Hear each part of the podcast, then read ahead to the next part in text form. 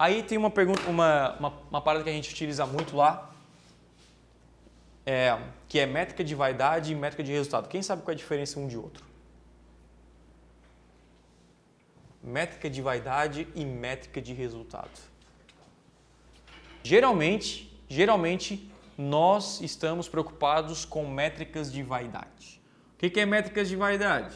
São coisas que não são importantes para você e você se preocupa demais. Por exemplo, likes, curtidas. Curtida é importante? É. Só que não é o mais importante. Está longe de ser o mais importante. O que é o mais importante na rede social? É você vender. Isso é o mais importante. É você gerar o resultado que você espera. Se é vender a sua imagem, que você tenha muitos contatos de pessoas conversando com você, fazendo proposta, fazendo negócio, tudo mais. Isso é o mais importante. Não é a quantidade de seguidores. Por isso que eu não recomendo se, é, comprar essa ferramenta aí que consegue seguidores, você não dá resultado.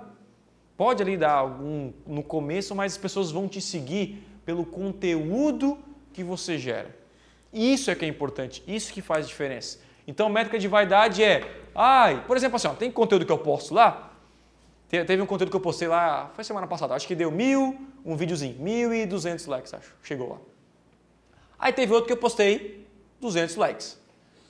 Beleza. Aí, não, esse aí é podre, esse conteúdo aí. Beleza, esse aqui de 200, aí eles, eles se brigam lá, né, os videomakers. Não, esse é podre, esse é ruim e tal. A gente briga, mas assim, ó, o que, que a gente olha? Lá no Instagram, ele tem algumas informações, como por exemplo, Estou falando de Instagram, mas funciona para qualquer mídia, né? Ele tem lá um, um que é assim, ó, é, se chama salvos, saved, né? O que, que é o saved lá? É quantas pessoas salvaram aquele post para assistir depois, deixar ali no bolso. Quem já fez isso? Eu já salvo alguns aí que acho Então, isso é uma métrica importante. E é engraçado que esse 1.200 teve, sei lá, 50 salvos e esse teve 40 salvos. Porque esse conteúdo aqui era um conteúdo super técnico. Tipo assim, que Óbvio que se eu botar, um dia eu botei uma foto, eu tenho um boné do Pateta, que a minha esposa odeia, e eu bati uma foto com esse boné do Pateta. Eu ganhei lá, sei lá, 400 e poucos likes. Aí eu botei uma foto no outro dia de conteúdo falando sobre Google, bem técnico, teve cento e poucos likes. O que, que é melhor?